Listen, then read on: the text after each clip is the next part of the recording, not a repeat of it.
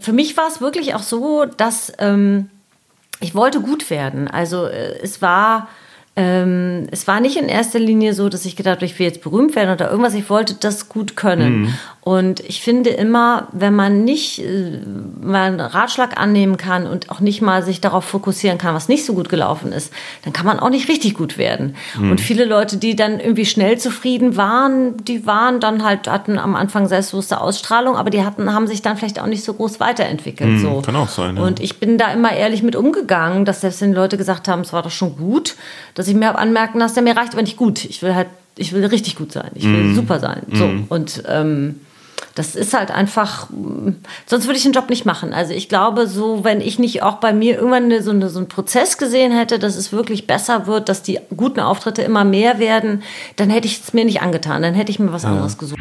Hallo, mein Name ist Manuel Wolf. Ich bin Comedian, Musiker und der Macher des Boing Comedy Clubs. Ich bin leicht depressiv, viel zu negativ und oft zu direkt und vorwurfsvoll. Ein paar Kollegen halten mich für nett, die meisten halten mich für schwierig, doof, nervig, arschig, krank oder zumindest unangenehm. Jetzt will ich herausfinden, wie andere Künstler so ticken und live on tape aus meinem Wohnzimmer in Köln, in Nordrhein-Westfalen, in Deutschland, in Europa, auf dem Planeten, den wir Erde nennen. Hier ist der Boing Podcast. Folgendes, liebe Boingologen, liebe Boingonauten, liebe Boingoisten, liebe Boingidioten, liebe Boing-Menschen. Hier ist wieder der Boing Podcast und ich bin wieder da. Eine Woche hatten wir Pause, aber jetzt versuche ich euch wieder irgendwie gute Laune zu machen. Schauen wir mal. Als Gast habe ich jedenfalls Vera Deckers, eine ganz, ganz tolle Comedian, die ich schon sehr, sehr lange kenne und die außerdem Psychologin ist. Oh mein Gott, hu. Das ist jedenfalls auf jeden Fall, das ist jedenfalls auf jeden Fall, das ist jedenfalls auf jeden Fall. Kann man das so sagen? Das ist jedenfalls auf jeden Fall? Das wird meine neue Catchphrase. Das ist jedenfalls auf jeden Fall ein ganz, ganz tolles Gespräch und ich äh, war sehr froh, dass sie mein Gast war und äh, ihr könnt sehr froh sein, dass sie mein Gast war. Also ich ähm, bin wieder leicht verwirrt, weil im Moment dieser Aufnahme, äh, ihr wisst die Geschichte, falls ihr die alten Episoden gehört habt, von äh, der nackten Frau äh, gegenüber auf der anderen Straßenseite auf dem Balkon, das ist jetzt ein nackter Mann. Ähm, das heißt, es ist jetzt äh, ein neuer Freund dieser Frau wohl, äh, der äh, jetzt hier gerade auf dem Balkon in der Sonne Liegestütze macht und gleich Klimmzüge äh, machen wird. Ja, äh, vielleicht sollte ich die Vorhänge zumachen, wenn ich das aufnehme. Auf jeden Fall, hallo erstmal, schön, dass ihr wieder dabei seid.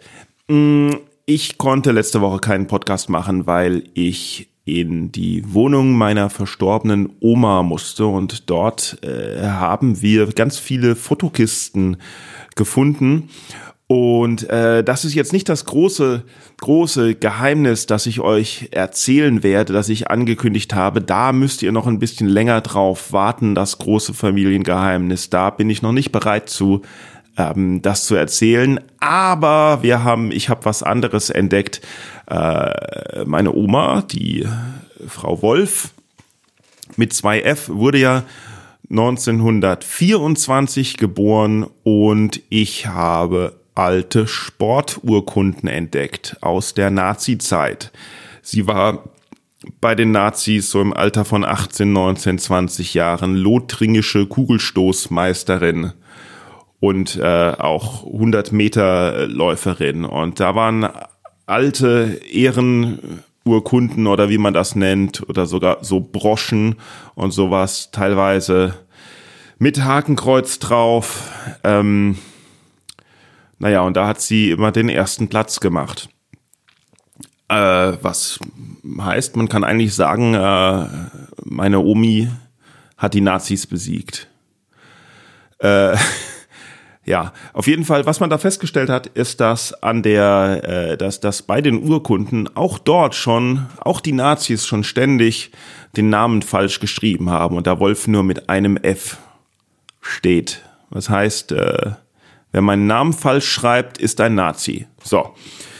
Gut, das, diese Gags haben mich jetzt 250 Euro gekostet. Ähm, Jedenfalls, was wollte ich sagen? Ach ja, die Pause, ne? Dann macht man einmal eine Woche Pause und zack, fangen drei Kollegen, die hier zu Gast waren, ihren eigenen Podcast an, weil sie es nicht mehr aushalten. Die Podcast-Schwämme.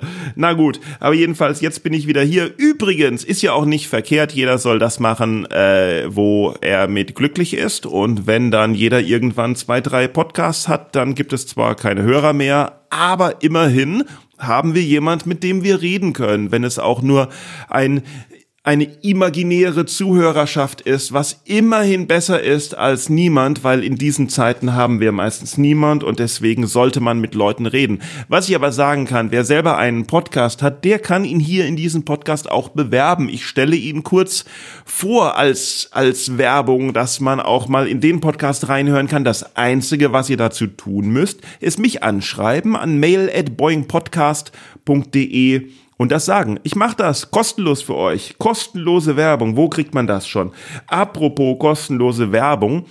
Falls ihr ein iPhone habt, das wäre einfach mal schön, falls ihr ein iPhone habt und mit Apple Podcasts Podcast hören könnt. Da würde ich mich wirklich sehr, sehr freuen, wenn ihr euch einfach nur die paar Sekunden nehmt, dort mal eine Bewertung zu hinterlassen für den Podcast. Man kann da 0 bis 5 Sterne verteilen. Über 5 Sterne freue ich mich natürlich sehr und noch mehr freue ich mich allerdings, wenn ihr dort auch einen kleinen Text hinterlasst.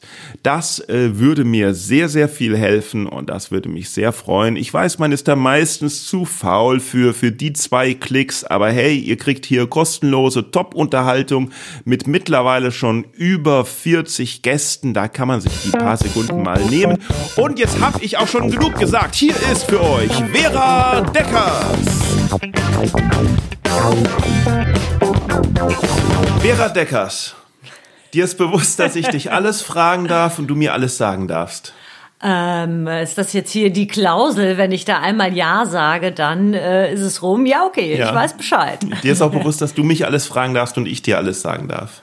Okay, gerne. Dir, dir ist auch bewusst, dass alles, was jetzt aufgezeichnet wird, ausgestrahlt werden darf.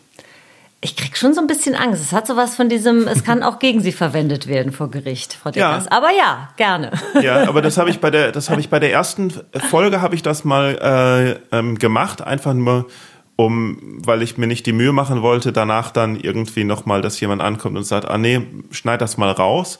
Mhm. Und ähm, habe das so halt auch drin gelassen im Podcast. Und äh, das war das war die erste Folge mit Florian Simbeck. Und danach mhm. habe ich gleich mehrere äh, Kommentare äh, gekriegt, wie sehr ihnen diese Einleitung doch gefallen hätte, diese verhörmäßige Einleitung. Okay. und das doch, doch super wäre und ich das unbedingt beibehalten solle. Mhm. Und deswegen mache ich das jetzt immer so, damit das halt äh, so einen Wiedererkennungswert hat. Ja. Und irgendwann wird mir irgendeine große Firma diese Idee klauen und mit genau diesem oder sie für sehr viel Geld anfangen. abkaufen. Als das ob. könnte auch sein. Meinst du? Wie, was wäre denn sehr viel? Nein. Ideen abkaufen für viel Geld? Wo Na, wenn das dann eine, eine Marke ist und äh, das ist dein Markenzeichen, dann müsste man ja eigentlich dafür bezahlen. Aber ja. Ja, stimmt. Sollte, hätte, wäre. Ja. Äh, mhm. Was man alles müsste, genau. Mhm. Ähm, Du bist ja schon äh, sehr lange Stand-up-Comedian.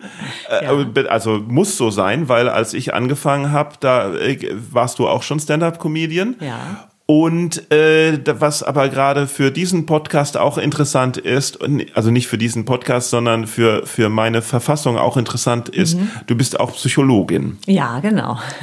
Wie äh, war das denn? Hast du, hast du, also du hast Psychologie mhm. studiert und dann gedacht, ah nee, das ist doch doof, ich mach, ich werde Comedian oder hast du als Psychologin gearbeitet und bist so langsam ins Comedy-Fach gerutscht? Es war, war lange das? Zeit, na, es war so ein bisschen zweigleisig von vornherein, weil ich immer schon sehr gerne Theater gespielt habe und dann auch äh, am liebsten die lustigen Rollen. Und kurz nach äh, Abi eigentlich auf die Schauspielschule wollte und mm. so mitten im Vorbereiten darauf habe ich gemerkt, das ist es nicht. Ich hätte es dir jetzt gar nicht, also es war keine Angst, denn Angst hatte ich vor meinem ersten Stand-up-Auftritt auch, sondern ich sah mich plötzlich nicht. Ich sah mich das nicht tun. Ich sah mich Als nicht als Schauspielerin. Schauspielerin Ja. arbeiten auf der Bühne. Und dann begann eine Freundin von mir Psychologie zu studieren. Und ich dachte, oh Mensch, das ist ja total spannend. Leider hatte Das ich ich überhaupt auch. keinen guten äh, Abi-Durchschnitt. Also ich hatte ein Abi von 3,0 und der NC war damals bei 1,9. Oh, Aber ich habe es mir in den Kopf gesetzt und dann alle Hebel in Bewegung gesetzt und äh, habe dann einen Studienplatz ergattert. hast und du, hat man da Ja. Wartesemester machen müssen? ich oder? hatte schon, also ich hatte schon so einen Plan über Quereinstieg, Pädagogik in Köln studiert und wollte dann über Quereinstieg rein, habe mich aber parallel zum Losverfahren äh, beworben und Wow. habe dann tatsächlich einen Losplatz bekommen in Würzburg. Und dann Das ist da auch wieder so, ne? Das ist ein, eine einfache Sache möglichst kompliziert machen. Ja. Also wir setzen einen NC, nicht jeder darf das studieren, aber dann im Losverfahren das und das und Mhm. Ja. mit Wartesemestern. Warum, warum ist das so, so funktioniert Deutschland, ne? So irgendwie. So warum kompliziert, wenn es auch einfach geht? So ein bisschen, ne? Ja. Statt dann irgendwie vielleicht einfach zu sagen, wir machen eine Aufnahmeprüfung, derjenige, der es wirklich lernen will, Ja. äh, der wird dann sich darauf auch vorbereiten. Ähm, ja. Und vor allen Dingen, oder so, du möchtest Psychologie studieren. Ja, wo denn? Ja, am liebsten in Köln. Ja, nee, Köln geht nicht, aber in Würzburg ginge. Ja, ich habe dann äh, zurückwechseln können äh, nach Bonn. Aber es ist tatsächlich so, aber du glaubst auch nicht, wie viele Leute sich davon abhalten lassen. Also ich weiß nicht, was ich öfter Mhm. gehört habe, so nach dem Motto Stand-up würde ich mich nicht trauen oder Psychologie hatte ich ja nicht den NC. Und ich, ich denke manchmal, da fehlt uns Deutschen so ein bisschen dieses Amerikanische, dass man es einfach macht, einfach versucht. Wir lassen uns dann auch so schnell von, dafür habe ich keinen Abschluss oder das, da habe ich nicht die richtige Note dafür oder wie auch immer, lassen wir uns schnell von abschrecken. Sag mal, das wäre mal aber eine gute statistische Frage. Möchten mehr Leute Stand-up-Comedian werden und machen es nicht? Oder möchten mehr Leute Psychologe werden und machen es nicht? Also fast mehr Psychologen. Also bei, bei den Frauen ist es wirklich äh, ganz viele, die sagen, ach, das wollte ich eigentlich auch mal studieren oder hätte mich auch mal interessiert. Bei Stand-up ist es schon sehr, also es gibt schon die, die sagen, ich bin eigentlich auch total lustig und gehöre auf die Bühne und das sind auch immer die, wo du denkst, "Mm, nein, Nee. du nicht. ja, aber ähm, ist das beim Psychologen so. genauso, dass dann die das studieren, die es Ja. nicht sollten? Das kann ich, das kann ich jetzt so nicht beurteilen, aber es ist tatsächlich eher so ein, also auf jeden Fall ein Fach, was viele Frauen mal so interessiert. Auch wenn sie es dann letzten Endes sich nicht dafür entscheiden. Also bei Männern kommt das deutlich seltener, dass sie auch Psychologen werden wollten mal irgendwann. Ach so. Ist nicht so. Es ist, es ist mittlerweile noch mehr Frauendomäne als früher. Ach so. Ich glaube, zu meiner Zeit waren es irgendwie 70 Prozent, mittlerweile sind es 90 oder irgendwann waren es mal 90. Also es sind Hm. Echt? schon, ja, es ist also mich jetzt voll interessiert. Ist, Ja. muss ich jetzt, ist das jetzt irgendwie, muss ich mir jetzt Gedanken machen Nein. über meine Männlichkeit? Du hast einen guten Zugang zu deiner äh, ähm, weiblichen Seite. Wenn es denn überhaupt was weibliches ist. Das werde ich meinen. Ja, absolut. Weil mein Psychologe wird da auch, wenn ich, wenn ich jetzt das nächste Mal zu meinem Psychologe hingehe und sage, also, ich habe mich mal informiert, äh, Herr so und so. Sie haben einen sehr guten Zugang zu Ihrer weiblichen Seite, will mich auch anschauen wie so ein Ochs vorm Berg. Ne? Wobei ich auch finde, eigentlich das, was man ja so den Männern eher zuschreibt, dieses analytische, logische, das gehört für mich auch dazu. Also ich finde immer auch gerade so bei in Richtung Therapie gedacht, ist ja gute Therapiearbeit, ist ja auch so ein bisschen Detektivarbeit. Du musst ja auch erstmal eine gute Diagnostik machen, du musst erstmal gucken, was ist jetzt wirklich wichtig, äh, wo, wo ist der rote Faden, äh, wo hat jemand immer gleich ein Muster. Also ich fand das auch schon sehr spannend. Also ich Ja. äh, habe auch nicht bereut, dass ich das gemacht habe, auch wenn ich dann mich wirklich tatsächlich direkt nach dem Studium auf die Bühne gestellt habe. Hast du dich direkt nach dem Studium? Also ich habe während ausgerechnet während der Diplomprüfung hatte ich plötzlich Ideen. Ich sah dann so jemand wie Michael Mittermeier zum Beispiel und ähm, habe dann gedacht, ach Mensch, äh, einfach mal sowas erzählen. Das, war- ich hatte vorher mal nach einer Figur gesucht. Es waren ja viel so Figurcomedy Ja, auch ja, noch und dachte, ach naja, jetzt die x-te Putzfrau oder ne, also das Stimmt, sah mich ja. da nicht. Und bei Michael Mittermeier dachte ich ja wirklich, der erzählt einfach nur, bis ich dann mein erstes Stand-Up-Buch kaufte und gesehen habe, oh nein, Setup Punchline, Setup Punch, okay, Punch, Punch, Punch, der hat da schon eine richtige Struktur drin. Und da hatte ich dann aber die Ideen ähm, einfach für Comedy-Nummern und habe dann einfach alles brav aufgeschrieben, weil ich gewusst habe, wenn ich das jetzt parallel versuche. Ich bin auch so ein Mensch, ich kann auch nur eine Sache richtig machen Ja. und bin nicht jemand, der so auf mehreren Hochzeiten gleichzeitig Ist das vielleicht das, was kann, dich vom so. Schauspiel äh, abge, abgewendet hat, dass du, dass du halt eher als du selbst auf der Bühne stehen wolltest? Ich bin auf jeden Fall jemand, der auch äh, gern seine eigene, also sage ich mal, sein eigenes Ding macht oder mhm. ich fand es auch total verlockend, eigene Texte zu schreiben. Ich hatte dann tatsächlich so ums Abi rum äh, einen Kabarett-Workshop damals. Da habe ich unheimlich Glück gehabt, dass ich da zufällig reingeraten bin. Wir hatten Rocky Horror Picture Show auf die Bühne gebracht. Ach, ihr auch? Ja.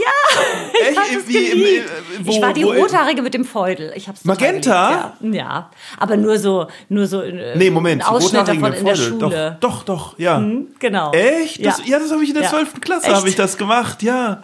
Ja, das war so meine gemacht, rebellische oder? Phase, weil eigentlich, also die, die einzige, die eigentlich dafür war, war die Theater AG-Leiterin. Die hat Aha. gesagt, ähm, ähm, dass sie mal guckt, dass sie das durchbringt und sowas, aber halt so die, die waren ja auch Mittelstufenschüler mhm. dabei und sowas mhm. und die dann auf Strapse in der Bühne rumtouren. Das hat dann einige Eltern auch dazu veranlasst, ähm, zu gehen und zu protestieren. Das ist ja krass. Überleg ja. mal, das galt damals also, als rebellisch. Das wäre doch Band heute und sowas haben wir es so gemacht. Paar, ne? Ich glaube, so laufen die meisten, meisten Mädels laufen doch schon so in der Oberstufe rum. Ich bin mir da aber nicht sicher, ob das, ob das, Krabse, ob heute in der Schule das nicht schwieriger wäre, sowas durchzusetzen. Meinst du? Ja, es geht ja Wenn um. Wenn du dir anguckst, wie die, wie die in den Videos rumhüpfen oder so, da ist das ja eigentlich, das Rocky Horror Picture Show ist ja fast harmlos eigentlich. Ja, aber es geht ja um, aber, aber es, äh, wahrscheinlich haben wir die Rocky Horror Picture Show ja auch nicht so verstanden, aber ich denke mir, dass gerade deswegen in der mhm. Schule heute mehr Moral irgendwie, also Moral, in, mhm. also eine, eine falsche Moral äh, mhm. äh, vermittelt wird oder sowas. Ich weiß es allerdings nicht. Ich kann aber, auch nur spekulieren. Ich habe ja, keine Kinder ich, in dem Alter. Nö, ich kann es dir, auch nicht. dir auch nicht sagen.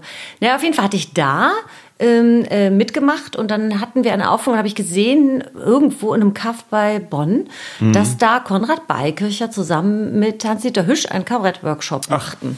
Ja. Und dann habe ich eine, meine erste Comedy-Nummer äh, dann quasi selber geschrieben und die in der Unterhaltung am Wochenende im WDR aufgenommen. Und das war hm? schon ein irres Gefühl, dass die Leute auf was reagieren, was man selbst geschrieben hat. Also ich glaube, das hat mich wirklich auch am meisten gereizt. Wie, die haben den, den Kabarett-Workshop auch im Radio gezeigt? Nee, oder? ich durfte dann, also es waren dann zwei quasi Texte, die wir dann äh, da präsentieren durften. Und mhm. einer davon war eben von mir und ach, oh, unheimlich sozialkritisch, über Schaulustiger am Unfallort. Ich war nie wieder so sozialkritisch später, weißt du, nur so äh, Typen kennenlernen und äh, Eltern so, und Umzug. Das ist so und typisch so, Kabarett. Das war jetzt irgendwie, ja, keine Ahnung. Aber auf jeden also, Fall hat mich das sehr beeindruckt. So dieses, ah, die Leute reagieren auf was, was ich selbst geschrieben habe. Das ja. ist schon auch nach wie vor, es, es ist ein besonderer Kick, wenn man was schreibt, was, auf was die Leute stark reagieren. Im, im besten Fall natürlich auch lachen, aber äh, ja, Mhm. Mhm. Ähm, ich äh, wollte noch gerade äh, fragen, ähm, das habe ich vergessen, weil, mhm. weil du gerade gesagt hast, dass Männer, Frauen, Psychologen und mhm. sowas. Mhm. Wegen, meinst du das, meinst du echt, dass Frauen schlechtere Detektive wären als Männer? Nein, so das im Schnitt ich nicht. Nee, ne? nee ich habe nur gesagt, so dieses empathische Verstehen, äh, Zuhören, das wird ja klassischerweise eher den Frauen äh, zugeschoben, so nach dem Motto, dass das deren Stärke ist und das analytische, logische Denken ist ja alles, ist ja alles nicht ja, so. Ja, aber man braucht ne? ja eigentlich aber beides so vom, für vom alles. Klischee, genau, ne? ja, genau. Ja, hm, gut. Wieso ähm, warst du schlecht in der Schule? Ich war faul, einfach. Oh. Also ich bin jetzt sicherlich nicht äh, äh, hochbegabt, hochintelligent, aber wenn ich mal gelernt hätte, hätte ich durchaus, sag ich mal, ich hätte kein Einser-Abi wahrscheinlich gemacht, aber so ein solides Zweier-Abi hätte ich mir durchaus zugetraut. Aber ich habe halt die ganze Schule über, vor allem in der Oberstufe, war ich ja dann endlich auf einer gemischten Schule. Ich war ja bis zur zehnten auf der, auf der Klosterschule. Oh Gott. Ja, und deshalb war ich in der Oberstufe natürlich total abgelenkt. Ich habe eigentlich Von Jungs. viel, ja, und ich habe auch viel getrunken und gefeiert und dann war plötzlich so, ach ja, stimmt, Abi, äh, ja, mache ich irgendwie. Und dafür, oh. ich meine, ich bin immerhin durchgekommen, aber ich habe wirklich nicht viel gemacht. In der, viel gemacht habe ich in der Schule auch nicht. Ich hab, Wie war es denn bei dir? Ähm, ich glaube zwei, drei oder so. Oh, also, doch ja. Aber ähm, es war halt Ganz so. anständig. Da hättest du mit vier Wartesemestern hättest du schon. Nee, nee, hätte ich Psychologie studiert. Ja, genau, ne, vier, fünf vielleicht. Ich wollte ja mhm. eigentlich, ich, ich habe ja gedacht, äh, dass ich mich für Philosophie interessiere mhm. zu studieren, aber dann habe ich gedacht, na, da findest du aber nie einen Job. Und habe dann gedacht, dann studiere ich Musikwissenschaften und festgestellt, dass das auch nicht wirklich anders ist. Weil das Aber ja auch. hast du abgeschlossen auch, oder? Ja, ich habe es dann abgeschlossen nach 16 Semestern oder so. Ganz ehrgeizig habe ich dann 16 Semestern. ehrgeizig meine Magisterarbeit über Musik im Improvisationstheater geschrieben. Ja. Auch hier in Köln, oder? Nee, in Hamburg, in Hamburg. Ah, Ich komme ja nicht ursprünglich aus Köln. Aber ich habe ich hab, äh, festgestellt, also kürzlich, wo ich drüber Mhm. mal nachgedacht habe, habe ich festgestellt, dass ich das, wo ich in der Schule gut war, Mhm. das habe ich im End, das war das, was ich im Endeffekt schon vor der Schule gelernt habe. Okay. Äh, nämlich Englisch und Musik. Mhm. Und dass ich tatsächlich in der Schule eigentlich nicht wirklich, also da war ich auch äh, ähm, halt ja nicht gerade lernbegierig, um's, Mhm. ich möchte es nicht faul nennen, ja, weil ich habe schon viel gemacht, aber das waren eher dann so außerschulisch, nicht außerschulische Aktivitäten, weil es war ja in der Schule, aber so dieses, diese AGs Mhm. und Big Band und so einen ganzen Kram, ne? Ähm, und im Unterricht habe ich nie aufpassen wollen und oder, oder mich drauf konzentrieren wollen und so. Und deswegen überlege ich, ob vielleicht diese 0,7 Punkte Unterschied nur daran lagen, dass mein Vater halt auch Lehrer an der Schule waren und alle meine Lehrer natürlich mit ihm im Lehrerzimmer sitzen mussten Ah, okay. und ich deswegen ein bisschen besser bewertet wurde. Und der, der, der eigene Vater an der, an der gleichen Schule, da Ja. hast du dich mal mit Bastian Bielendorfer darunter unterhalten? Hat er das, war das bei ihm auch Hat so? das auf jeden Fall. Ich habe äh, ich hab mal in sein Buch reingelesen, in das Lehrerkind, und da äh, waren, glaube ich, beide Eltern sogar an seiner Schule. Also für ihn war es ein ziemlicher Albtraum. Ja, So, mein, hey, also ja. meine Eltern sind auch beide Lehrer gewesen. Also beide, und, und ja, okay. und meine Schwester ist auch Lehrerin und meine Oma war Lehrerin. Das erklärt also, einiges. Na, Quatsch, das, aber- ja wirklich. Aber als ich als ich von dem. Buch von von Bastian Bielendorfer Ja. gehört habe, habe ich gedacht, oh, das hätte ja eigentlich ich schreiben können. Ja. Warum hast du das nicht gemacht? Ja, jetzt ist es zu spät. Ist es schwierig mit zwei Eltern, äh, zwei, äh, zwei Lehrern als Eltern, Eltern als Lehrer, du weißt, was ich meine, Mhm. äh, sind die dann so, ist dann alles so ganz durchdacht pädagogisch oder rasten die einfach auch mal komplett aus?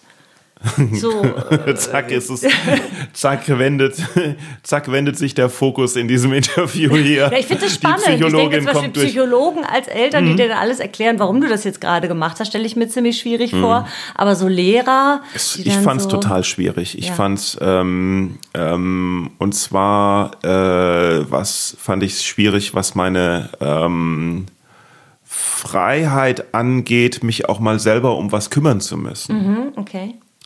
Äh, und das war halt blöd. Also äh, deswegen habe ich auch so schwierig, Schwierigkeiten, Entscheidungen zu treffen, finde ich, weil halt alles für mich entschieden wurde. Und es halt ein, ein, äh, ein richtig und ein falsch gab. Und das wurde, das wurde vorgesetzt, bevor ich mich mit beschäftigt habe. Ah, okay. Und so gesehen war das halt schon schwierig. Ja.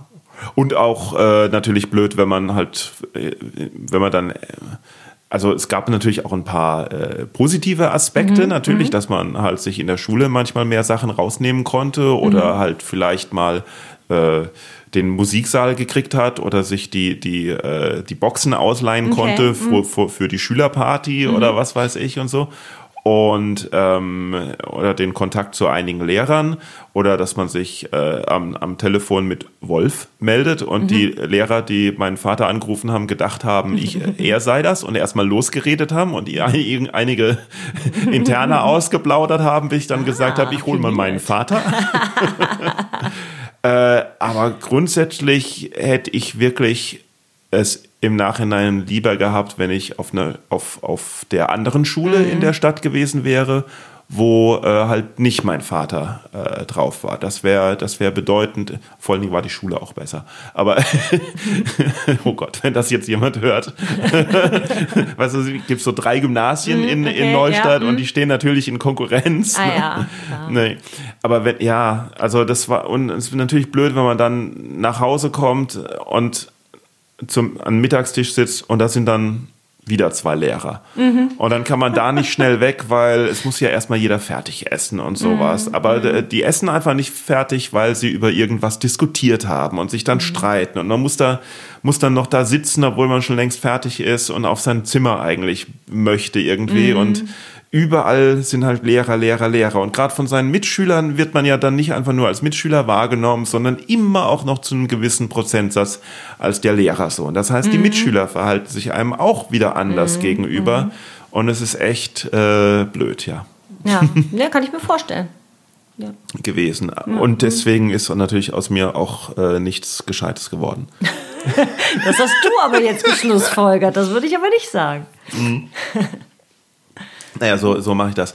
Ähm, äh, wo war denn, woher kennen wir uns eigentlich? Also wann oder, oder beziehungsweise wann war das? das erste oder Mal, wann? es ist, eben, wir kennen uns schon so lange, dass ich nicht weiß, wann wir das erste Mal Ja. miteinander aufgetreten sind. Was auch es an auch diesem, auf eine ne? Bühne vielleicht, Wohnzimmer. Ja, natürlich. Das so muss, der- muss gewesen ja sein. Mhm. Im Son Da warst du oft, da war ich auch oft. Und zwar war ich da sogar schon, bevor ich äh, Comedy gemacht Mhm. habe, sondern ich war da, als ich, als ich nach Köln gezogen bin. Mhm. Ähm, da der, der Job montags bis freitags, das war schwierig, weil so TV-Redaktion immer äh, um 10 Uhr erst angefangen hat Mhm. und man dann am meisten natürlich auch noch länger saß. Und wenn man dann zurückkam, waren die Geschäfte damals ja schon zu. Da gab es keinen Rewe, der bis 10 Uhr aufhat oder sowas, sondern da war 8 Uhr Schluss. Ne? Spätestens 8 Uhr Schluss. Und deswegen. Dafür hatten seinerzeit ja noch andere Geschäfte äh, hin und wieder mal auf. Was? Vor Corona, weißt du. Ach so, ja, jetzt hat gar nichts mehr auf. das stimmt. Und so super zentral und dann sowas. Und Das wie stimmt. im Moment, also du bist von Hamburg äh, nach dem Studium nach Ja, ja. Köln, weil du äh, was? Weil ich beim Fernsehen beim arbeiten Fernsehen, wollte. okay. Aber, ja, äh, äh, Irgendwas ähm, mit Medien Halbes Jahr, Köln, genau, irgendwas mit gedacht, Medien, okay. halbes, Jahr, halbes Jahr Redaktion, das Jugendgericht. Aber wie dem auch sei, ähm, ich da sonntags, es gab die, die offene Bühne. Mhm. Ja, äh, ja. Mhm. Das war die offene Bühne. Sonntags im Wohnzimmertheater. Und das war auch recht gut besucht Mhm. äh, damals äh, in den 2000er Jahren. Und das war, Sonntag war im Endeffekt der einzige Tag, wo ich nichts zu tun hatte. Und da bin ich auch öfters, und ich kannte ja niemand in Köln, und da bin ich auch öfters mal vorbei, ja. Und da ich in Hamburg Improvisationstheater gemacht habe, also Musiker für Improvisationstheater, habe ich gedacht, dass äh, ich da vielleicht auch mal was machen kann. Aber den ersten den weil ich ich habe so ähm, geblockt auf weil ich irgendwie dachte meine Ideen müssen irgendwie raus. Und da war eigentlich die erste Idee nicht hey ich mache einen Kabarett Workshop oder Comedy oder sowas sondern meine Idee war Poetry Slam. Okay. Wobei ich wusste, dass ich nicht so der Germanist bin, der irgendwie äh, ordentliche Formulierungen hinbringt, aber ich bin auf bei der äh, hier der der äh, oh, wie heißt er denn ähm, äh, aus Leverkusen ähm, Michael äh, Michael Schön genau der hat im im äh, Blue Shell äh, die Lesung auf dem Billardtisch gemacht Okay. oder so, so Poetry ich nie. Slam mäßig, ne? Und da habe ich so ein paar Einträge einfach aus meinem, so, so Tagebuchmäßig, Mhm. aus, aus meinem Blog vorgelesen.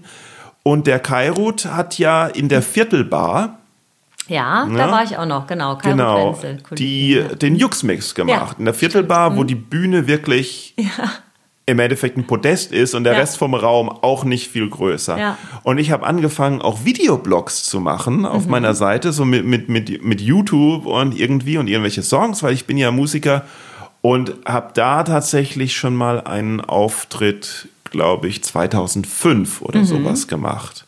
Was ich allerdings nicht als meinen ersten Auftritt, also offiziell bin ich Comedian seit 2009, aber da habe ich schon mal ähm, was gemacht, nämlich da gab es, zu der Zeit war die, nee, oder war das 2007? Keine Ahnung. Zu der Zeit war jedenfalls die, ähm, die Du bist Deutschland Werbung. Kennst du das noch? Du bist Deutschland. Ein Schmetterlingsschlag kann einen Orkan auslösen und so irgendwas, wo ja, sie ja, irgendwie, so ganz dunkel wo sich Promis, ja, ja. ja. Und dieser Text, den fand ich so dämlich. Und er war noch unterlegt von der Musik von Forrest Gump. so.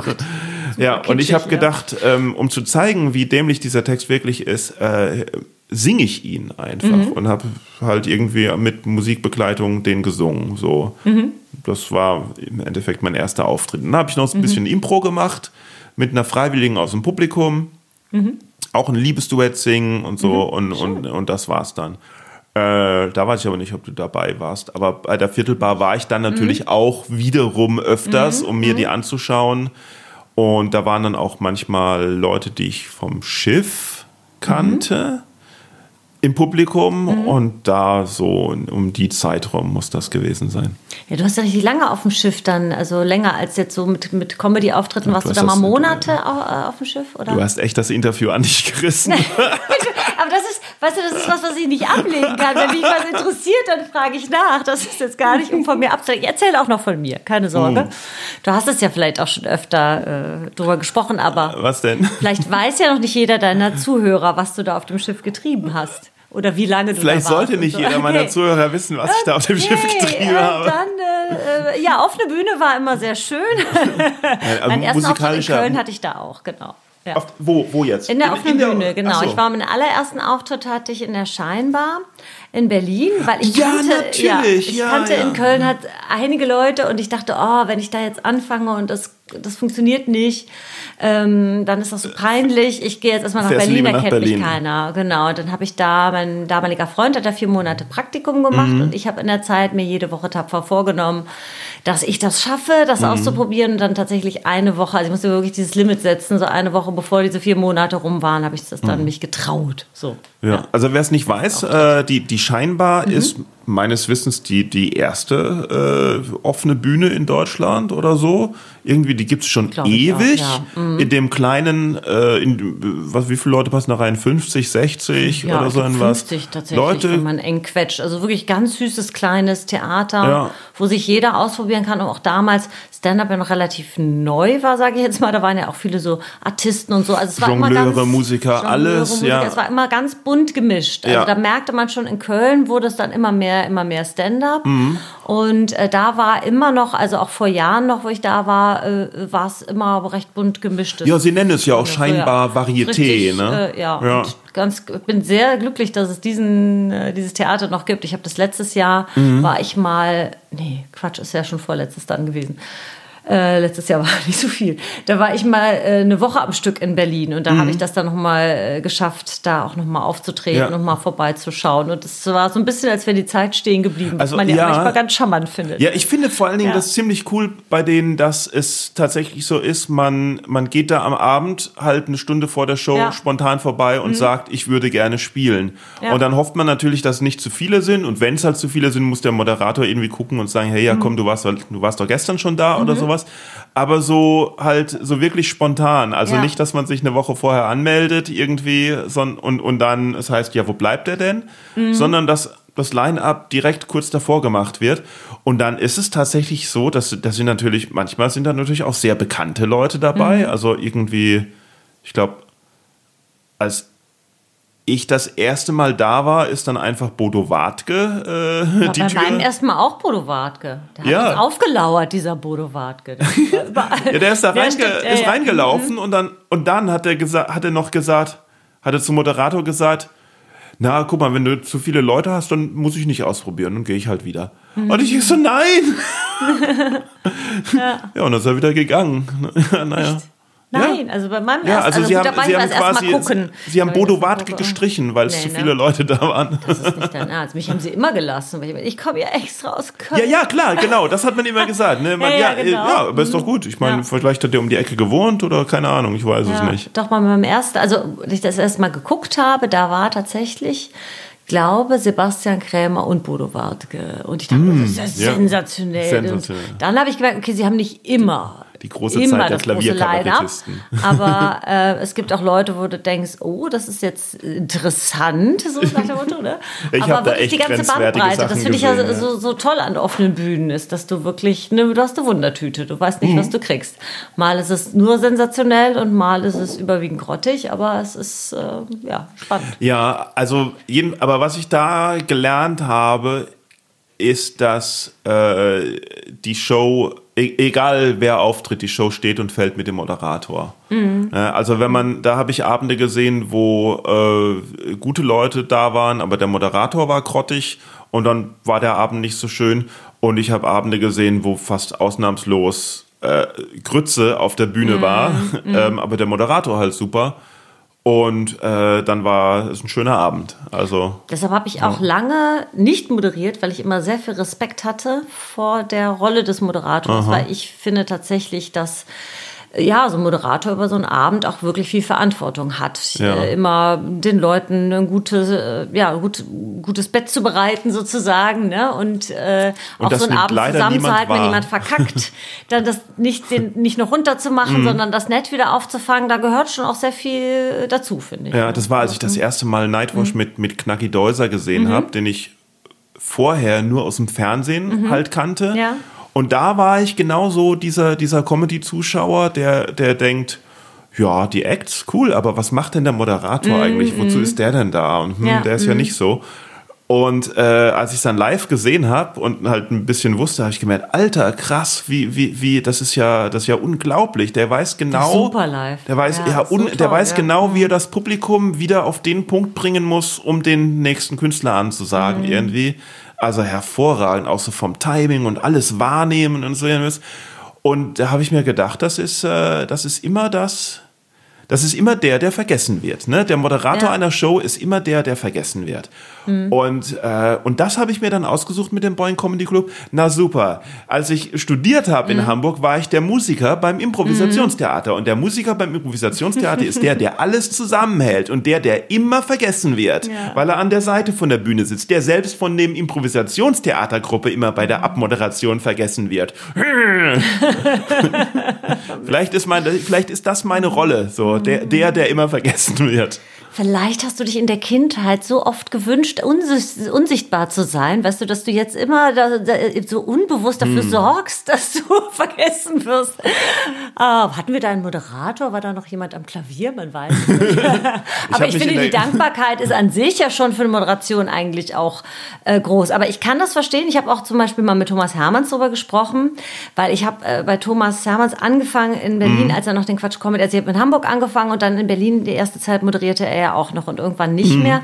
Und ich fand das total schade. Ich finde den auch äh, sehr sympathisch und mochte auch ihn als Moderator immer sehr gerne. Und er hat mir tatsächlich auch gesagt, dass das eine Zeit lang, jetzt gerade wie es im Fernsehen rüberkam, natürlich wird er auch live immer abgefeiert, aber im Fernsehen sagt er, was für ihn immer sch schwierig. Dann kommt dann Dieter Nuhr und Michael Mittermeier mit ihren zwei besten Sets, äh, a fünf Minuten in den Quatschclub. Und er muss jede, jede Show moderieren und sich was einfallen lassen. Und er, da kannst einfach nicht das Niveau halten. Und so war es ja sicherlich bei Knacki dann auch. Und was wir alle wissen, live ist immer noch mal anders, äh, transportiert sich Comedy immer noch mal anders als im Fernsehen. Also ich, ich glaube tatsächlich, dass das dann manchmal für die Fernsehmoderatoren undankbar waren, die echt super Live-Moderatoren sind. Ne? Ja, vor allen Dingen dürfen die sich ja auch nicht wiederholen, genau. Ja, wie gesagt, ja, stimmt. Der, der, der Comedian spielt sein bestes Set und der Moderator muss jedes Mal was Genau, du Neues musst dir bringen. immer was ja. Neues ja. einfallen lassen. Ne? Und mit dem musst du erstmal die Leute ins Boot kriegen. Ne? So, ja. Ja, Mhm. wobei ich es dann allerdings auch äh, interessanter zu machen finde, weil man eben jedes Mal Mhm. was Neues machen muss. Stopp, ich möchte zwar nicht unhöflich erscheinen, doch an dieser Stelle muss ich wieder einen kleinen Einschnitt machen, um von so lecker Sachen wie Werbung, Werbung, Werbung zu sprechen. So. Ähm, Folgendes. Es gibt die Webseite comedyworkshops.de und am 17. und 18. April gibt es einen Online-Kreativitätsworkshop für Profis, für Anfänger, für Comedians, für Non-Comedians, für alle Leute, die etwas kreativer werden wollen und ohne äh, da lang drüber zu reden, möchte ich euch auffordern, einfach mal an eurem Computer auf die Webseite comedyworkshops.de zu gehen und euch das anzuschauen. Vielleicht interessiert euch auch das Einzelcoaching, das es da gibt. Wenn ihr ein Problem habt, dann kann euch geholfen werden. Wenn ihr kein Problem habt, dann kann euch trotzdem geholfen werden. Und wenn ihr da nicht hingeht, dann gebe ich euch ein Problem. Das war die Werbung, Werbung, Werbung. ja, wenn ich da war, war eigentlich gute Stimmung. Ja, das, ja da, da war geniale, also das war halt äh, der, der Laden und sowas hat einen ganz eigenen Zauber oder so, aber äh, ja, Location ist natürlich auch wichtig. Ich fand, ich fand, ähm, es ist alles irgendwie wichtig. Also es wird auf so viele Sachen nicht geachtet bei, bei der Organisation von Shows, dass, dass so viele Kleinigkeiten, die man gar nicht wahrnimmt, dass man da nicht einfach, dass man da einfach, dass man auf die auch Wert ne- schätzen soll, dass man da nicht einfach sagen sollte, wieso, da steht doch ein Mikrofon, klappt doch schon. Also dass, dass die Farbe des oder die Stimmung des Lichtes halt wichtig ist, dass man nicht irgendwie einfach in einen kalten Raum ein Mikrofon stellt und sagt, so, hier können wir doch Leute reintun und so, ja was. Ne? Und Und das in Kombination mit den Gegebenheiten, die man aber zur Verfügung hat, weil man hat natürlich nicht seine Traumvorstellung zur Verfügung, ist das, muss man da echt viel, das war ja auch nicht von Anfang an so. Das, da mhm. musste man ja auch jede Show immer gucken, wie kann man es verbessern und wie kann man da, ja, wie kann man das irgendwie hinkriegen. Mhm. Ach, aber ich habe überhaupt keinen Bock mehr eigentlich zu arbeiten. Man fährt da so runter, ne? Man will ja. es nicht, aber man fährt so runter. Ich habe das auch. Ich habe bei mir, äh, ich habe wirklich angefangen, Sport zu machen, fast jeden Tag. Ja. Einfach am Anfang, um aus diesem, aus diesem Lähmungsgefühl so auszusteigen. Ja. Und ähm, es ist aber tatsächlich so, dass es ähm, so ein Termin oder eine, ne, ich jetzt, wir haben ja auch seit äh, April jetzt schon auch mittlerweile, also jetzt hm. auch fast fast ein Jahr dann schon so eine, eine Kneipenshow, einmal die Woche, am Anfang sogar zweimal die Woche, Homekneipen. Ja. Karot Wenzler, Heinz Gröning und ich. Und es ist trotzdem auch so, dass manchmal dienstags noch wirklich da sitzt und denke, ja, jetzt äh, muss ich wirklich, ich muss jetzt auch dahin. Ne? Also oh Mann, ne? ich breche jetzt gleich auf und dann bin ich nicht zu Hause, sondern dort, weißt du, und das ist in Nippes und ich wohne irgendwie zehn Minuten mit dem Rad. Aber es ist so dieses, äh, und wenn ich einmal da bin, ist es super und ich freue mhm. mich. Aber ich fühle mich fast überfordert. Ja, ja. Ich fühle mich fast überfordert. Oder heute, ah. oh Gott, ein, ein, Podcast, da muss ich dann in die Innenstadt. Ja. Weißt du, es ist so, man muss schon über sich selber lachen. Neulich sagte auch eine Kollegin, die sagte, ja, da bin ich abends schon mit einem Kollegen verabredet. Die sagte, ja, ja, mehr als eine Verabredung am Tag vor, überfordert einen schon. Ich denke, ja, das genau das denke ich auch so. Boah, boah, Vera kommt ja schon um 14 Uhr. Mhm, mhm. Um, schon um 14 Uhr, da bin ich ja, ja gerade erst mit Frühstück fertig irgendwie. Und dann stehe ich um 8 Uhr auf und mache mir einen Kaffee. und schaue auf die Uhr und denke, oh Gott, es ist schon 12 Uhr, ich muss jetzt aber auch mal aufräumen. Na gut, räume ich schnell auf und dann, ah, also irgendwie ist der, du steh, wachst auf und der Tag ist um, weil man nichts mehr, nichts mehr irgendwie rausgehen gewohnt ist und so irgendwas. Ich musste natürlich auch noch irgendwie Netflix fertig schauen und so, also, keine Ahnung, das geht nicht. Nach dem Gespräch bin ich auch durch. Eine Stunde reden, das ist, das ist mehr als genug am Tag. Knacki war bei uns in der Show und sagt dann irgendwann, ich frage mich dann immer so, es ist jetzt halb neun, neun, ab wann darf ich, mein, ab, ab wann darf ich eigentlich ins Bett gehen? Und das ist einfach so ist mir im Winter auch oft so gegangen, dass ich dann irgendwie so dachte, boah, so ist das also für normale Menschen, ja. wenn man, wenn es dann dunkel wird und man fährt so runter, dass man plötzlich ja. um neun Uhr denkt, aber ich kann doch nicht jetzt schon ins Bett gehen, weil ich müde bin. Und das ist einfach was, was man so überhaupt nicht mehr kennt durch das Adrenalin. Und ich, ich merke so äh, Moment, also wir haben ja dann eben einmal die Woche haben wir mhm. ja dann auch einen Kollegen äh, da, du hoffentlich auch äh, dann mal, Manuel. Das geht, ja. Und ähm, und es ist tatsächlich so, dass es sich gerade so ein bisschen spaltet. Es gibt tatsächlich die Leute, die es so gar nicht mehr aushalten können und, und wirklich denken, ich muss bald auf die Bühne, sonst halte ich es nicht mehr aus. Mhm. Und es gibt aber auch einige, die sagen, ich kann es mir irgendwie jetzt gerade gar nicht mehr vorstellen. Ich weiß gar nicht mehr, wie das gehen soll. Und es gibt auch immer noch Momente, obwohl ich total gerne auf der Bühne stehe, aber es gibt trotzdem Momente, wenn es dann wieder so zufriert oder so, wo ich denke, oh Gott, stell mal vor, du müsstest jetzt wieder auf Tour sein und jedes Jahr trifft die Deutsche Bahn der Winter doch immer so unvorbereitet und jetzt wird sie in der Kälte an irgendeinem Bahngleis stehen. Also es ist so total, mhm. es ist, im Winter ist es echt beides so, finde ich. Ja, aber das ja. ist das ist tatsächlich das, was ich am meisten äh, vermisse unabhängig von, von, von Job und alles Mögliche und, und Geld und sowas, sondern das, das Reisen, das mm, vermisse ich. Mm, also auch nicht unbedingt ja. nur das wegen, wegen Jobreisen, sondern auch das wegen äh, ja. Urlaubreisen und sowas. Das Absolut. ist echt, weil Absolut. ich finde, die Welt ist ja. so groß und es gibt mm. so viel zu sehen und es gibt überhaupt keinen Grund, irgendetwas zweimal zu sehen. Mm.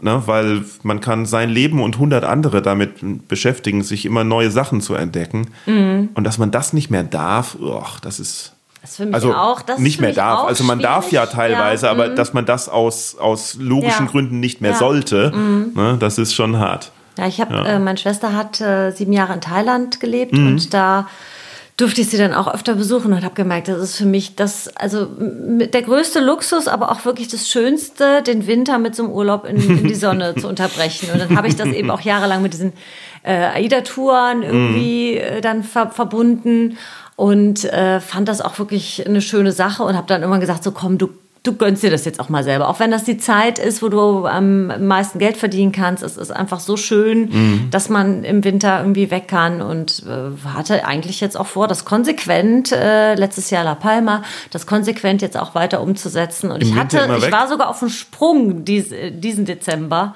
Und dann war, kam so viel dazu, wo dann eben auch mein Freund, der halt ähm, ja auch fest angestellt ist und man nicht gewusst hätte, wie lange muss der danach in Quarantäne und so. Und dann haben wir es halt gelassen. Aber ich muss sagen, äh, ich darf jetzt keine Bilder sehen von irgendwelchen tollen Stränden, dann werde ich doch, kriege ich doch viel Fernlesen. Okay, aber das klingt ja jetzt so, als ob du auch generell was gegen Winter hast. So. Ähm, nicht generell gegen den Winter, ähm, aber ich bin tatsächlich, äh, also ich, ich bräuchte ihn nicht so lange und ich leide wirklich auch immer so ein bisschen unterm Winter, weil ich echt ein Mensch bin, der schnell friert. Und das Ah, ja. nervt mich auch, weil ich mache viel Sport und trotzdem, ich sitze es, äh, neulich bin ich, habe ich auf dem Fahrrad gesessen und obwohl ich Handschuhe an hatte, haben mir nachher die Hände so wehgetan. Dass, Hm. Also das ist wirklich so, das ist was und dann weißt du auch, wie das bei uns oft ist äh, in der Garderobe, dann wird die Heizung angedreht, wenn man durch die Tür kommt im äh, Januar oder so. Stimmt, da hatten wir mal einen Auftritt. Da, da hatten wir beide zusammen mal einen Auftritt äh, in irgendwo in irgendeinem Theater für Nightwash und das Ja. war das erste, was du gesagt hast, Ja, wie kalt bitte. es in der Garderobe Ja, ist. Genau. das ist aber auch wirklich was, wo, da, da, da sage ich auch, dass, äh, da leide ich auch drunter und auch äh, fast alle Frauen, die ich kenne in den Job, weil wir frieren nun mal ein bisschen schneller. Hm. Und äh, das, ist, das ist wirklich, also ich habe mir mittlerweile tatsächlich so ein Mini, wer hat mir das denn empfohlen? Ich glaube Henning Schmidtke. So ein Mini-Heizstrahler für die Garderobe habe ich mir wirklich, den nehme ich dann manchmal mit im tiefsten Winter, weil ich dann weiß, ich habe zumindest im Umkreis, also ich hatte mal irgendwie so ein Gala für so eine Feuerwehr und dann habe ich da in, meinem, in, in diesem kalten Schuppen habe ich dann da meinen äh, Henning Schmidtke, reingetan. Henning Schmidtke ist der Gadget Man. Der hat für jeden, er hat für Ja, jeden eine? Empfehlung. Der hat, ja, also ich, ich, ich habe ja immer, ich habe ja immer mit meinem, mit meinem, ich fand das ja immer so doof, mit meinem Mhm. Klavier irgendwie unterwegs zu sein, weil es nicht in jedem Theater ist ein Klavier und dieses Keyboard ist doch so schwer und die musste ich da, als ich noch anfangs so Impro und so war es immer in diesem schweren Kasten, dieses 40 Mhm. Kilo Klavier und da hat er mir auch halt von einem Keyboard erzählt, äh, das fast alle Tasten hat. Es fehlen halt ein paar. Also Okay, oben und unten. ja, aber, ja. aber äh, und das auch weniger breit ist Mhm. und der Sound ganz okay ist, das halt so leicht ist, weil es nur drei verschiedene Anschlagsstärken hat Okay. und äh, auch ganz schön günstig ist, aber der Klaviersound, die Samples seien Steinway oder sowas, von daher klingt es auch anständig ähm, und das nur 4,5 Kilogramm wiegt und das er nimmt. Und da denke ich mir, na, wenn er das nimmt, weil er ist ja wirklich ein Tasten-Genie, äh, Genie, also der kann ja irgendwie 20 mit 10 Fingern irgendwie äh, tr- 20 Tasten gleichzeitig, was, was weiß ich. Äh, also wenn das für ihn reicht, dann reicht das für mich auf jeden Fall. Und, und er hat halt gesagt, für Comedy reicht. was das man so, super, was man so eigentlich dankbar. nicht, Ja, was man so nicht sagen sollte, aber Nein, ja, aber wir klar. Mhm. wissen, was gemeint ist. Es ist ja nicht, äh, es geht ja nicht irgendwie um das, äh, um das Pianokonzert äh, in der Philharmonie, sondern es ist Genau. ja einfach äh, die Begleitung halt Ja. eher. Und da ist man ja froh, wenn man nicht so viel schleppen Und muss. seitdem ne? habe ich mir das als zweites Piano Ja. Mhm. angeschleppt, so dass man tatsächlich auch mal mit Musik zu einem Auftritt äh, mit der Bahn fahren kann. Ja. Trotzdem war es mir irgendwann, habe ich irgendwann gedacht, ich sehe das nicht so wirklich ein, dass da die Vera Deckers einfach auf die Bühne laufen muss und da ist und ich muss aber ein Klavier anbringen und irgendwie Soundcheck und irgendwie stundenlang und so irgendwas. Nee, ich will auch einfach reden. Ja, es hat immer, man will immer das, was man nicht hat. Ich habe ja immer Ja. für die, die äh, äh, Musiker äh, oder die Musikkabarettisten beneidet, Mhm. weil ich immer dachte, ja, im Zweifelsfall ist es immer noch so, dass die Leute sagen, ich finde es nicht was. lustig, aber der kann was, Ja. der hat es geübt, so. Ja, das stimmt und, auch. Äh, man Und- kriegt die Leute auch äh, am Anfang, also man kriegt sie auch leichter, man muss ja mit den, mit den, mit den Texten schon eine hohe Gagdichte haben, um da ranzukommen. Den Ehrgeiz hatte ich irgendwann, aber auch, weil ich nur Geige gespielt habe, mal zehn Jahre lang und das ist jetzt auch schon sehr lange her und ich hätte einfach nicht die Möglichkeit gehabt. Deshalb musste ich Ja. den Ehrgeiz haben, an meinen Texten zu feilen, aber ich, ich habe euch immer beneidet. Und, oder Ich auch finde, also Open ich Air oder so, Open Air, dass du denkst, ah, Ja, ja. aber dann, dann, dann, du kannst irgendwie drüber gehen, auch wenn die Leute mal ein bisschen unruhig sind oder so. Also ich finde, man überzeugt sie nicht unbedingt leichter, aber man besänftigt sie leichter. wenn man irgendwie merkt, es läuft nicht ganz, wenn man, Ja. wenn man, wenn man so merkt, es läuft nicht ganz so, dann denkt man so, denke ich so als Stand-Upper oft so, na guck mal, wenn ich mich jetzt einfach ans Klavier, also wenn da jetzt ein Klavier stehen würde, würde ich mich jetzt einfach ans Klavier setzen und einfach ein paar Töne spielen und schon denkt das Publikum, wow, der kann Klavier spielen, ne? weil es ist wie ein Jongl oder oder jonglieren oder so irgendwas, weil es ist tatsächlich so, dass die Leute äh, äh, nicht sch- wertschätzen, dass einfach nur äh, einfach nur. Siehst du, also ist, ist in der Sprache ist das auch schon so drin, aber dass, dass halt die Beschränkung auf nur reden äh, nicht bedeutet, dass man weniger kann, hm. sondern im Gegenteil bedeutet, dass es ja irgendwie, also es ist, es ist ja eine, es ist nicht eine Beschränkung, sondern es ist eine, eine ein Fokus mhm. Mhm. auf halt irgendwas ganz Bestimmtes. Ne? Mhm. Und niemand würde einem äh, äh, Poetry Slammer vorwerfen, dass er ja nichts anderes kann. und naja, gut. Aber und das war, aber klar, für dich war, du hast die dann ein bisschen äh, beneidet oder sowas. Mhm. Und ich habe als Musikkabarettist gedacht, hm, ich finde das doof, dass ich mhm. darauf beschränkt werde. Ja, so von wegen, oh, dass die Leute nicht sagen, hey, das war lustig, sondern die Leute sagen, oh, du kannst Klavier spielen. Mhm. Ne? Mhm. Das ist so gut, wie du Klavier spielen kannst. Und deswegen wollte ich es genau andersrum, deswegen wollte ich halt auch äh, ohne Klavier äh, äh, labern, damit die Leute nicht sagen können, oh, du kannst Klavier spielen, mhm. sondern sagen, boah, das ist lustig ist natürlich dazu, hat natürlich dazu geführt, dass die Leute nicht gesagt haben, boah, ist lustig, sondern wo ist denn dein Klavier? ja, bei der Umstellung dann. Und wie machst du das jetzt, wenn du so einen ganzen Abend hast? Machst du dann beides oder machst du tatsächlich dann nur? Mein letztes Soloprogramm war nur Stand-up, ah, ja, okay. äh, mhm. aber das habe ich ja jetzt auch schon lange nicht mehr gespielt und mhm. es ist ja auch keiner gekommen. Und mein nächstes Programm mache ich, möchte ich so alles machen, wenn mhm. dann irgendwie wieder oder so. Aber groß Gedanken habe ich jetzt auch nicht gemacht, sondern ich warte jetzt erstmal bis irgendwie. Bis man weiß, wo man überhaupt bis man weiß, wo man ran kann, ist. Ne? So, ja, so. Außerdem gibt es noch so viel auf Netflix zu sehen und so. Das also hast Netflix doch noch nicht fertig geschaut. Nee. Ich habe noch nicht mal das Abo. Ich wollte es mir aufheben für schlechte mm. Zeiten. Nee, es ist tatsächlich so, dass ich gemerkt habe, ich, es tut mir ganz gut. Ich lese mehr im Moment. Mhm. Ah, ja, das Und und äh, hatte so ein bisschen Sorge, wenn ich dann das, äh, weil alle schwärmen von vielen tollen Serien und so weiter und ich habe dann so ein bisschen Sorge, dass ich dann zu viel Zeit da verbringe. Ja. Deshalb habe ich es noch ein bisschen rausgeschoben. Ja, es gibt auch viel hm. zu viel. Also hm.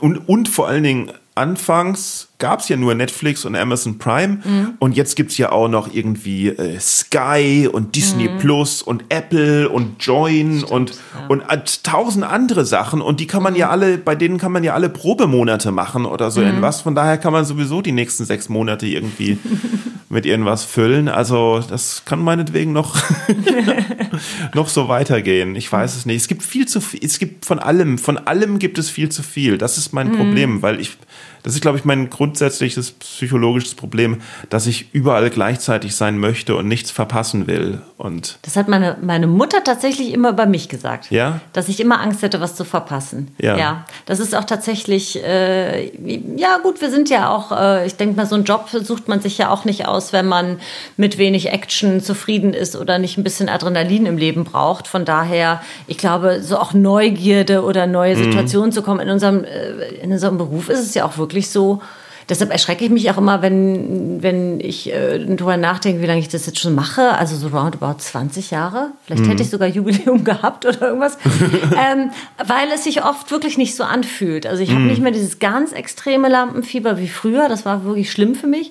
So auch eine Zeit lang. Aber es ja. ist schon noch sehr, äh, auch so es ist, es ist doch immer noch anders halt. Es ist ja jeder Abend äh, doch oft anders und äh, es fühlt sich nicht so an wie, oh, das schon wieder oder. Ja, ja, das ne, stimmt. Ist, man hat doch immer neue Konstellationen und man hat, äh, ich Jeder auch Auftritt ist eigentlich gerade so eine richtig schöne Mischung gehabt, wo ich gesagt mhm. habe, für mich, das ist eigentlich jetzt schön, weil ich habe äh, ich habe schöne Mixshows, ich habe äh, Soloabende, mhm. ich habe jetzt ja seit ein paar Jahren mache ich auch äh, Vorträge, mhm. Kommunikationsvorträge. Das ist für mich auch ganz spannend gewesen gewesen, da so den richtigen, das richtige Gefühl zu kriegen. Das mhm. ist weil ich gemerkt habe, zum Beispiel, wenn ich zu unterhaltsam bin, weil ich denke, das ist ja eigentlich das, äh, woher ich komme oder was ich kann, dann denken die Leute gar nicht, dass, es, dass sie so viel mitnehmen, obwohl, ah, ja. äh, obwohl es tatsächlich, ähm, obwohl ich wirklich da auch sehr viel recherchiere und nicht einfach irgendwas erzähle.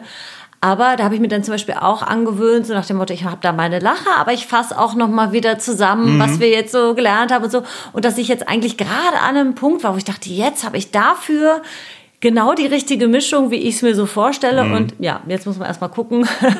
Der ja, ist online, online ein, aber äh, ja. Ich glaube, ich glaub, beim, Job, beim Job des Auf die Bühne stehens gibt es, gibt es keinen gibt es bei der, bei der Beurteilung kein Zwischending. Also es gibt die Leute, für, die, die, die auf der Bühne stehen oder, oder die zum ersten Mal einmal auf der Bühne standen und merken, sofort merken, nee, das ist nichts für mich, auf keinen Fall. Oder die es gar nicht erst versuchen, sondern die wissen, was, auf der Bühne vor Menschen sprechen, nee, äh, kommt gar nicht in Frage.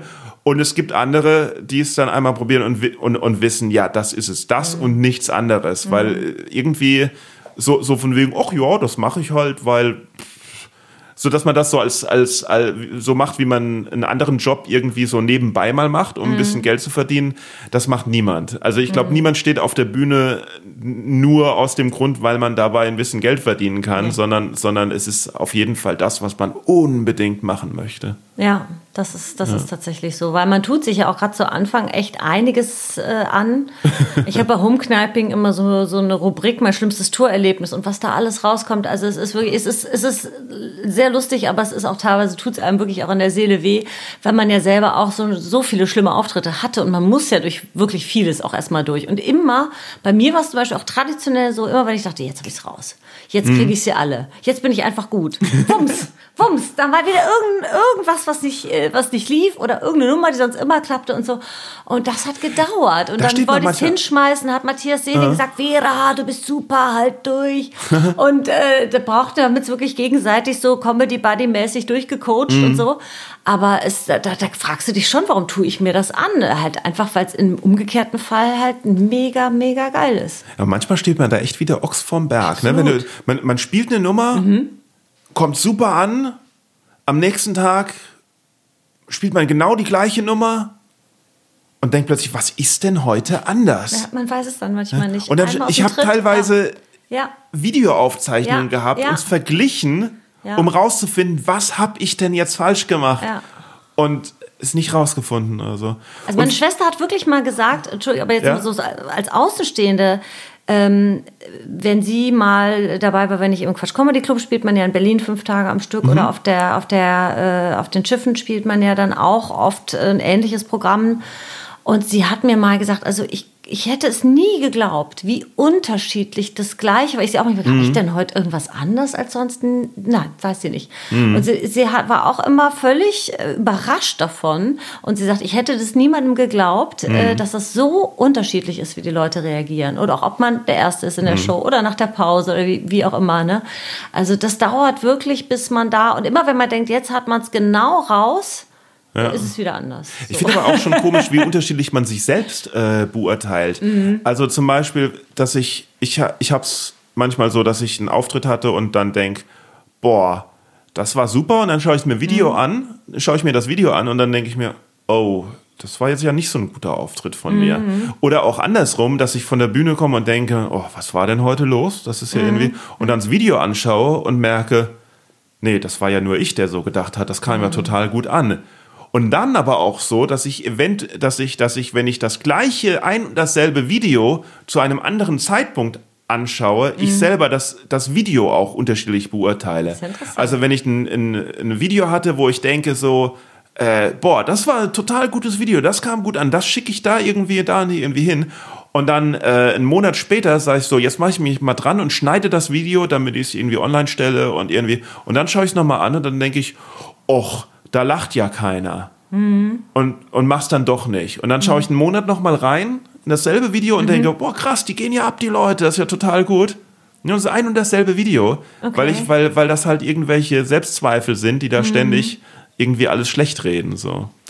Es kann ich nur deshalb nicht nachvollziehen, weil ich äh, sehr, sehr große Hemmungen habe, meine eigenen Sachen anzugucken. Anzuschauen? Ja, ganz, ganz schwierig. Ah. Ja. Selbst wenn ich weiß, dass es gut gelaufen ist, Mhm. gucke ich es nicht gerne.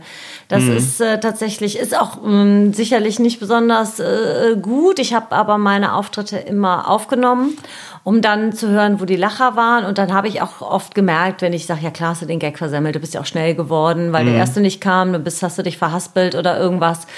So, aber was ich, was ich sehr oft habe, ist, dass ich dann, oh mein Gott, der, mit der neuen Passage, das war wirklich auch ganz schwierig. Gut, dass ich es dann zum Schluss noch rumgerissen habe und dann sind das irgendwie ein paar Sekunden, die dann nicht so. Ja, ja. Also ich finde es auch manchmal ätzend, dass man dann, also ich, ich bin da jemand, der auch sehr hohe Erwartungen an sich hat und Ja, auch nicht schnell zufrieden ist. Was vielleicht ganz gut ist, weil man dann ehrgeizig wird, aber manchmal natürlich auch nervt, weil Ja. das ist dann das, was wir, was wir mitgeben sollten für, an den Leuten. Wenn ihr Comedy-Auftritte macht, schaut euch nie euer Video an. Das ist nicht gut. Ja, Lasst das einfach. Seid einfach überzeugt, macht einfach. Schaut euch euer Material nicht nochmal an. Manchmal waren wir Mädels ja echt so ein bisschen neidisch. Ich sagen, ich habe ja angefangen zur gleichen Zeit wie Ramona Schuhkraft, Anni Hartmann und so. Und wir sahen dann teilweise die Kollegen von der Bühne kommen mit so einem ja, sag ich mal, so mittel, das war schon okay, aber es war jetzt noch nicht sensationell. Unterm stolz geschwellter Brust und ich ja. war super und so. Und bei uns war nur eine kleine Unsicherheit und schon sind wir durch unser eigenes Set galoppiert, ja, fanden ja. uns nachher schlimm und so. Und wir haben immer gedacht, wo nehmen, wo nehmen die das her? Also das ist mhm. einfach so, das wird schon super. Also da habe ich mir manchmal wirklich was das von gewünscht. Das frage ich mich auch. Aber ich glaube, das ist also das, das ist, ist aber Typsache, ne? Ja, ja ich glaube, mhm. das ist aber in jedem, in, in, das ist nicht nur bei bei Künstlern so. Ich glaube, mhm. das ist in mhm. jedem Bereich so, dass mhm. das ist ein Riesenunterschied ist zwischen eigentlicher Leistung und, und Wahrnehmung der, mm. der äh, eigene Eigenwahrnehmung. Dass Eigenwahrnehmung ein ziemlich grundsätzlich großes äh, Feld ist, wo man sich sehr irren kann. Und dass die Männer das eben auch nicht so zugeben. Ich war jetzt neulich ganz überrascht, da war ein äh, Kollege bei uns zu Gast, das darf ich ja erzählen, weil er hat es bei uns auch erzählt, der Fatih Cevicolu. Und als der angefangen hat, ich fand den so wahnsinnig selbstbewusst. Und da hat er mhm. direkt schon moderiert und gemacht und geplant. Mhm. Und der ging immer raus, ach, ich hab, weiß noch nicht, was ich erzähle, ich mache das einfach mit, denke, Wahnsinn, so, ne? Und äh, da habe ich aber auch immer gedacht, wenn der mal einen schlechteren Auftritt hat oder so, das geht dem gar nicht nah. Und er erzählte dann tatsächlich äh, von einem Auftritt, wo wir zusammen in so einem Zelt waren und jeder hat super funktioniert, nur mhm. er nicht.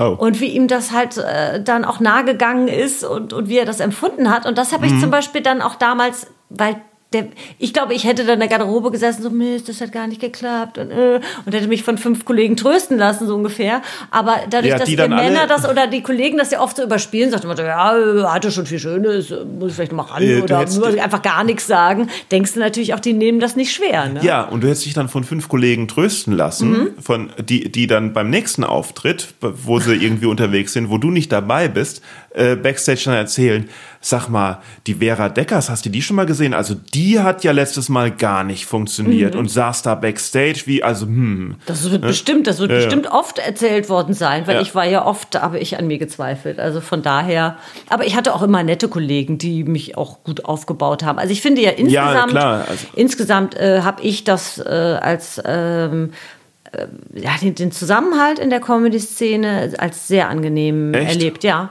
Also ich gar nicht. Echt nicht? Also ich habe immer, ich habe immer, gerade sowas, sich, ich bin ja auch jemand, der eigentlich immer oft ohne nachzudenken sagt, was er so denkt mhm. und sowas und, und auch wie er sich fühlt eigentlich mhm. und ich bin, habe irgendwie gelernt, Backstage irgendwie ein bisschen vorsichtig zu sein. Also, also dass wenn ich mit meinem Auftritt nicht zufrieden war, dass ich dann nicht unbedingt äh, äh, Backstage äh, äh los äh, jammern muss, wie unzufrieden mhm. ich mit mir war, weil ich das Gefühl habe, dass andere sich daran dann erfreuen. Mhm.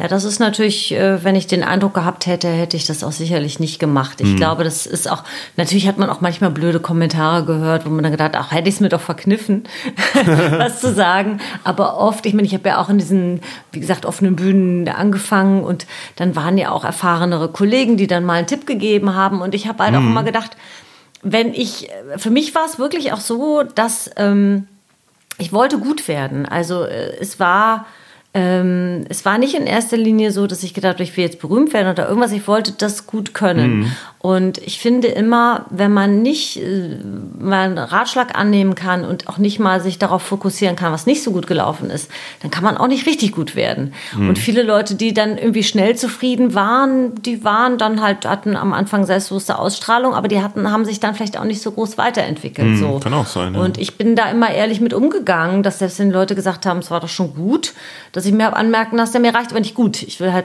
ich will richtig gut sein. Ich will mm. super sein. So. Mm. Und ähm, das ist halt einfach, sonst würde ich den Job nicht machen. Also ich glaube, so, wenn ich nicht auch bei mir irgendwann eine, so, eine, so einen Prozess gesehen hätte, dass es wirklich besser wird, dass die guten Auftritte immer mehr werden, dann hätte ich es mir nicht angetan. Dann hätte ich mir was ja. anderes gesucht. Ja, das, das verstehe ich, das verstehe ja. ich generell so bei Jobs nicht. Warum Leute, warum Leute manchmal halt zufrieden mit einigermaßen okay sind. Also zum Beispiel im Restaurantbereich mhm. oder mhm. so etwas. Oder was bei Imbissbuden teilweise. Also wenn mhm. ich zum Beispiel, wenn ich zum Beispiel eine Pommesbude hätte, ja, mhm.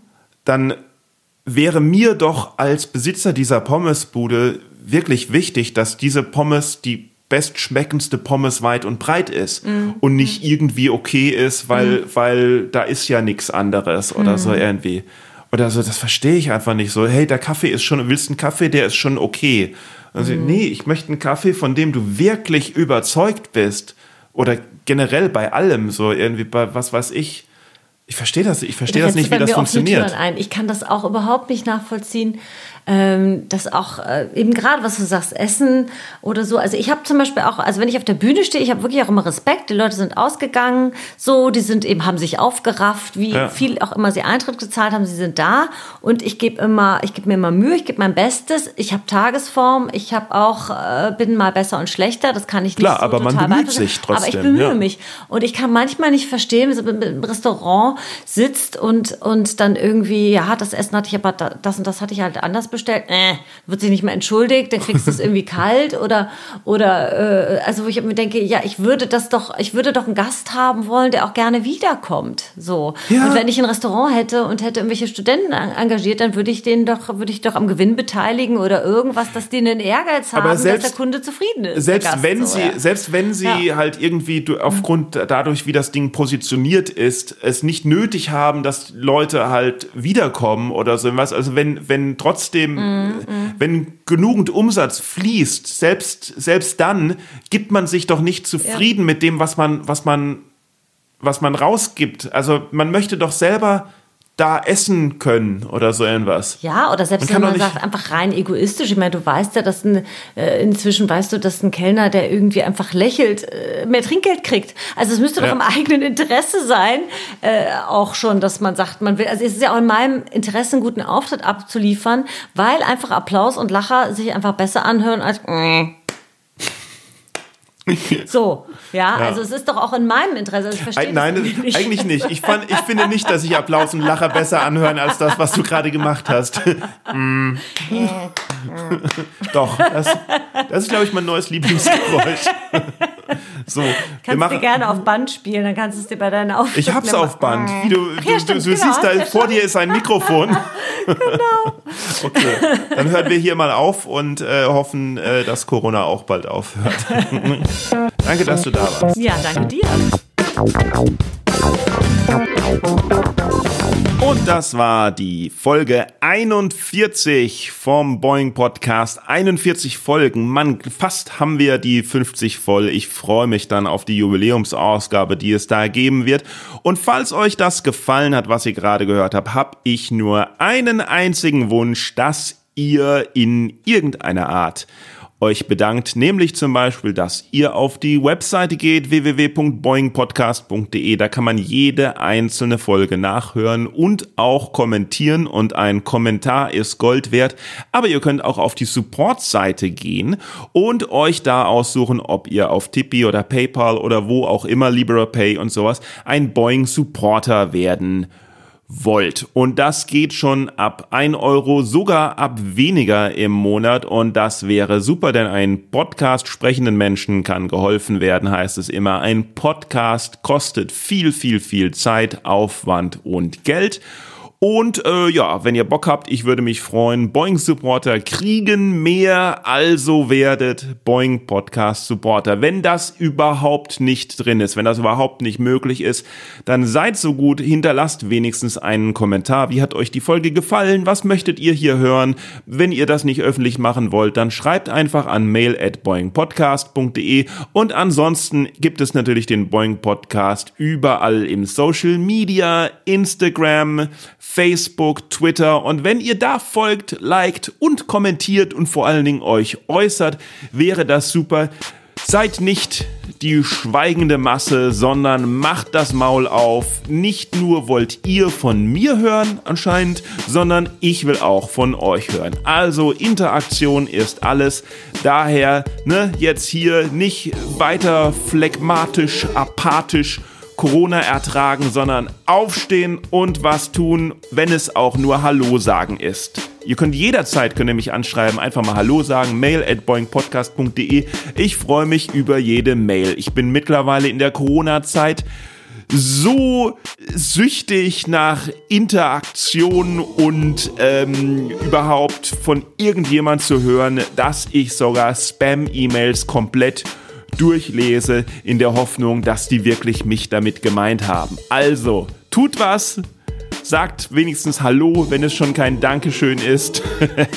Auch wenn euch der Podcast nicht gefallen hat, äh, dann schreibt ihr sowieso. Ich weiß das ja, wenn einem etwas nicht gefällt, dann geht's ab, dann wird rumgeschrien. Wenn einem etwas gefällt, dann hält man einfach die Klappe und schaut sich das nächste an. Das ist die Welt, das ist die Menschheit, das ist die Gesellschaft und mit diesen tragischen, traurigen, depressiven Tönen sage ich bis nächste Woche.